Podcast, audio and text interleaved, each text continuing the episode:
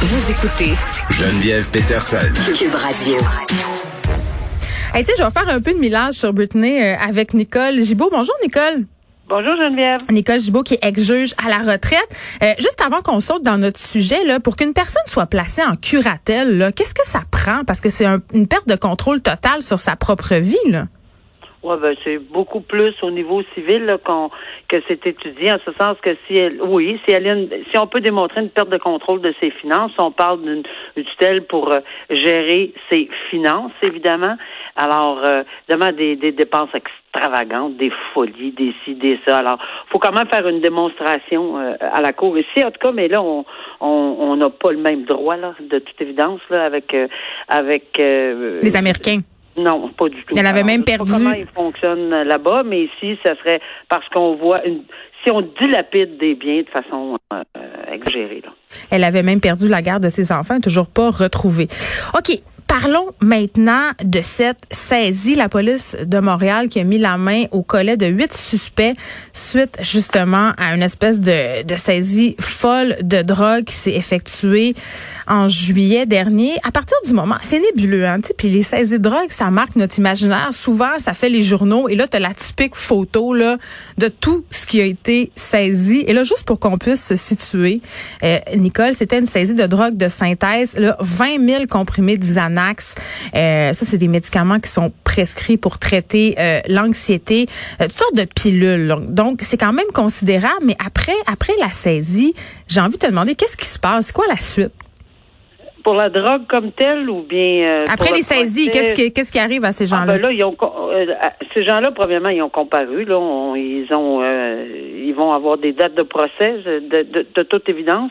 Je connais pas les chefs d'accusation, mais nécessairement, il va y avoir trafic de drogue. Alors, un des, un- un- une, une infraction extrêmement grave, euh, surtout quand on parle de drogue aussi dure. De- dans dans notre langage, là, il y a des, des ça c'est du, euh, c'est des drogues très dures. Alors, euh, Oui, GHB, procès, on- Ben, MDMA. Crystal Meth, ça fait des ravages, puis on, on les voit quotidiennement. là.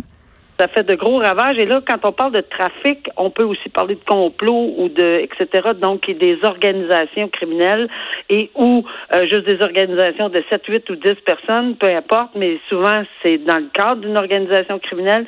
Et oui, euh, c'est c'est extrêmement important parce que quand on fait ce genre de saisie-là, ben on, on brise la banque. On s'entend là, on, on, a- on, vient de briser le petit cochon là. C'est, c'est, c'est, c'est beaucoup d'argent là. Il y avait, euh, on parle pas du juste du quatre- parce qu'il y a aussi 95 000 pièces qui avaient été saisies. Oui, on trouvait de l'argent. On a trouvé de l'argent. C'est tout le temps comme ça. Là. On, a trou- on trouve des armes, je, je, je l'ai vu. Euh, on trouve des armes, on trouve des, quantités importantes de drogue dure. Euh, on trouve euh, du, du cash, on trouve toutes sortes de choses. Là. Et oui, c'est pas facile à gérer. On parle pas d'un méga procès de 130 quelques comme dans Shark, là. Ouais. Mais c'est quand même pas évident à gérer, puis je le sais, parce que j'ai terminé ma carrière avec ce genre de procès en matière de trafic de drogue où il y avait 14 accusés au début, puis ça a fini par euh, 10 ont plaidé coupable, 4 ont, ont, ont, ont quand même, ça a duré six mois, quand 4 personnes euh, ont subi leur procès, puis ça dure, ça, moi, dans mon cas, ça m'a duré six mois. C'est pas évident. Tu sais, c'est 8 accusés, huit avocats, probablement quelques avocats de couronne, des fois deux. Moi, j'en avais tout le temps deux à peu près. Et, euh, et là, c'est les contre-interrogatoires multipliés par deux, multipliés, c'est- c'est long, là. C'est très, très long là, à faire ces procès-là. À gérer euh, ces procès-là aussi, c'est très long.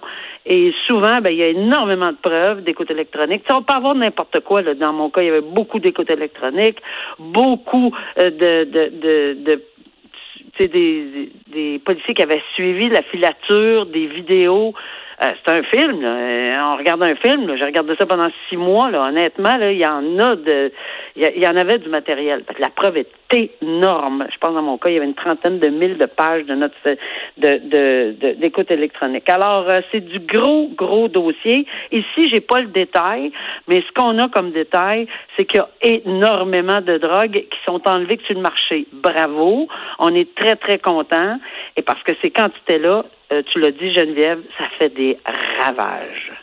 Ben oui, puis j'ai envie de dire, euh, je, puis je veux pas être plate là, mais moi j'ai un petit côté cynique des fois. Tu vas apprendre à me connaître.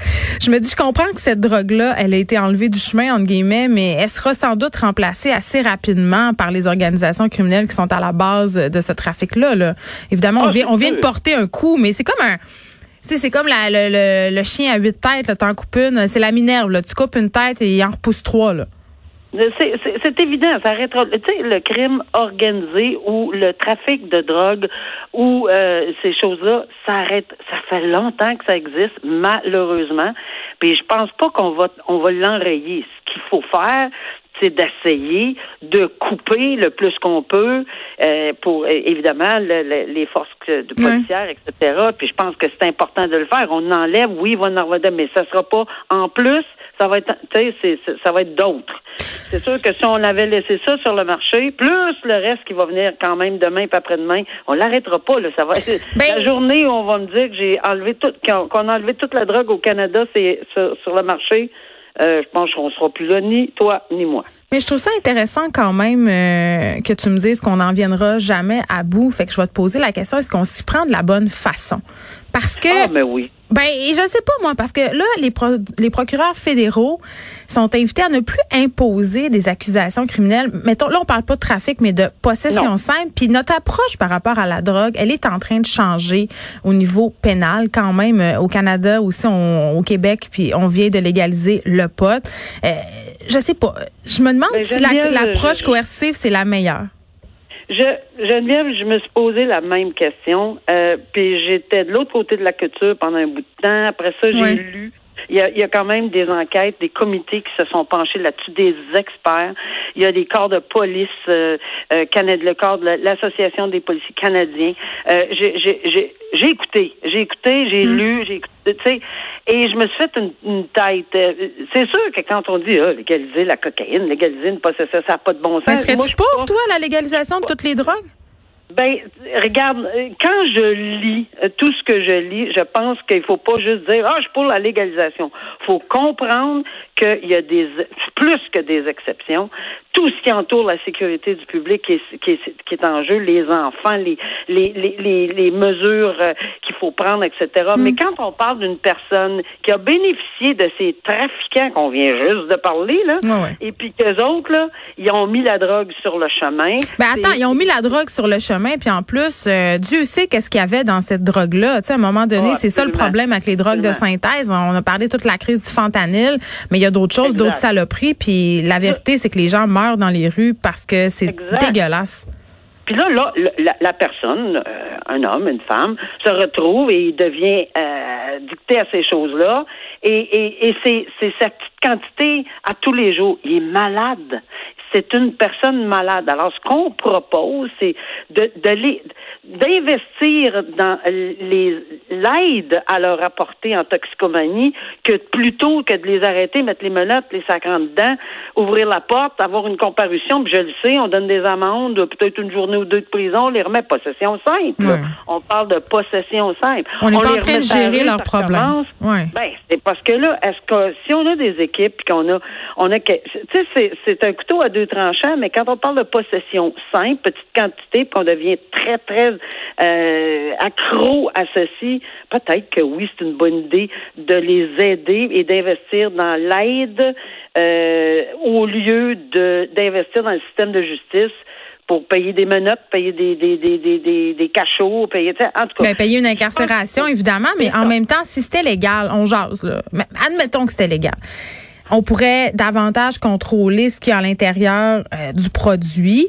On pourrait, on pourrait offrir, euh, comme c'est déjà le cas, des sites, euh, par exemple, d'injection supervisée où il y aurait de l'aide. Parce que moi, je discutais l'année dernière avec une scientifique qui a participé à une étude qui a été commandée par l'OMS. Et vraiment, la conclusion de cette étude-là, c'est qu'en matière de drogue, il faut changer d'approche parce que la coercition, ça, ça donne rien. Puis tu le dis là, je trouve ça important. Il faut miser sur le côté peut-être plus euh, éducationnel et relation d'aide, parce que quand on interdit quelque chose, qu'est-ce qui arrive? Ben il y a des marchés noirs qui se développent et là on assiste à des situations qui sont absolument déplorables. Donc, mais c'est clair, j'entends ce que tu dis là. Quand on parle de légalisation de toutes les drogues, à un moment donné, ça serait excessivement complexe, mais je trouve qu'entre les deux, il y aurait peut-être une solution. Eh, peut-être, peut-être. Mais tu sais, euh, arrêter quelqu'un, euh, le mettre en dedans, euh, il va ressortir le lendemain, il n'aura pas eu sa drogue. Mais ça va rien changer. Ah, rien, rien, rien changé. Est-ce qu'on va s'en occuper? Moi, je sais bien que pendant toutes les années où j'ai siégé, on a, il y avait une approche différente. On essayait d'envoyer des gens dans des groupes de thérapie, même en possession simple. Oui, mais, obliger quelqu'un à aller en thérapie, est-ce que ça fonctionne? Non, euh, on, évidemment, si on le mettait dans un cadre, une carte de probation, euh, puis qu'on l'obligeait, ben qu'est-ce qui arrive? Il brisait sa probation. Qu'est-ce qui arrive? Un autre infraction. Alors on multipliait les infractions criminelles, puis je les revoyais. Il y en a que j'ai revu 20 fois devant moi minimalement 20 fois pour revenir pour des bris. Ben oui, c'est évident. On n'avait pas compris que c'était une maladie, puis qu'il avait sa drogue. Puis à chaque fois que je disais de pas prendre de drogue, ben le lendemain, il disait oui, Madame la juge, j'en prendrai pas, je vous jure. Puis deux jours après, il revenait. Alors, c'est Tu le savais en plus. Tu le ben savais. savais. Puis je, je le savais, mais je me disais, la, la mesure coercitive, Geneviève, peut-être qu'une journée ou deux en dedans, ça va faire du bien. Pas en tout. C'est pas ça qui s'apprenait. Ça tu vas dormir, tu vas dormir pour avoir trois repas. Après ça, tu peux retourner. On avait beaucoup comme ça la veille de Noël, par exemple, malheureusement. mais en tout cas, ah. c'est ça, c'était tellement tragique, mais que voulez-vous, euh, c'est une réalité. Donc, c'est quand même une bonne nouvelle euh, que du côté des procureurs fédéraux, justement, on tente de peut-être euh, réduire les peines, puis dans le cas de possession simple, du moins qu'on se calme un peu, puis qu'on mise plutôt sur la prévention, l'éducation. Je pense que c'est ça qu'on mise, c'est avant d'aller devant le tribunal. Évidemment, tout ce qui touche les enfants, la sécurité, etc. On, ne touche pas à ça. Il n'y a pas un chat qui va mettre ou que ça menace les jeunes, les armes. Il y a des armes, il y a des menaces, il y a de la violence. Là, c'est sûr que ça soit une petite possession simple. on va y aller pour l'infraction. Je, vais terminer en disant euh, que la légalisation de la du cannabis ça a apporté son lot euh, peut-être d'interrogation pour les parents parce que c'est difficile après de parler de drogue à son enfant puis de dire ben écoute, euh, j'ai peur, c'est dangereux, ce qui nous sort, c'est ben là le pot c'est légal. Donc c'est pas, juste c'est pas juste c'est pas juste des solutions. Et, puis je pense que c'est une bonne chose de légaliser le cannabis, mais quand même euh, on dirait que ça nous enlève euh, un argument. c'est ce que je trouve. Ben, mais ça, c'est mon petit côté mal. Nicole Gibault, merci. On te retrouve demain. Nicole Gibault qui est juge à la retraite. À demain. Merci, Geneviève. Au revoir.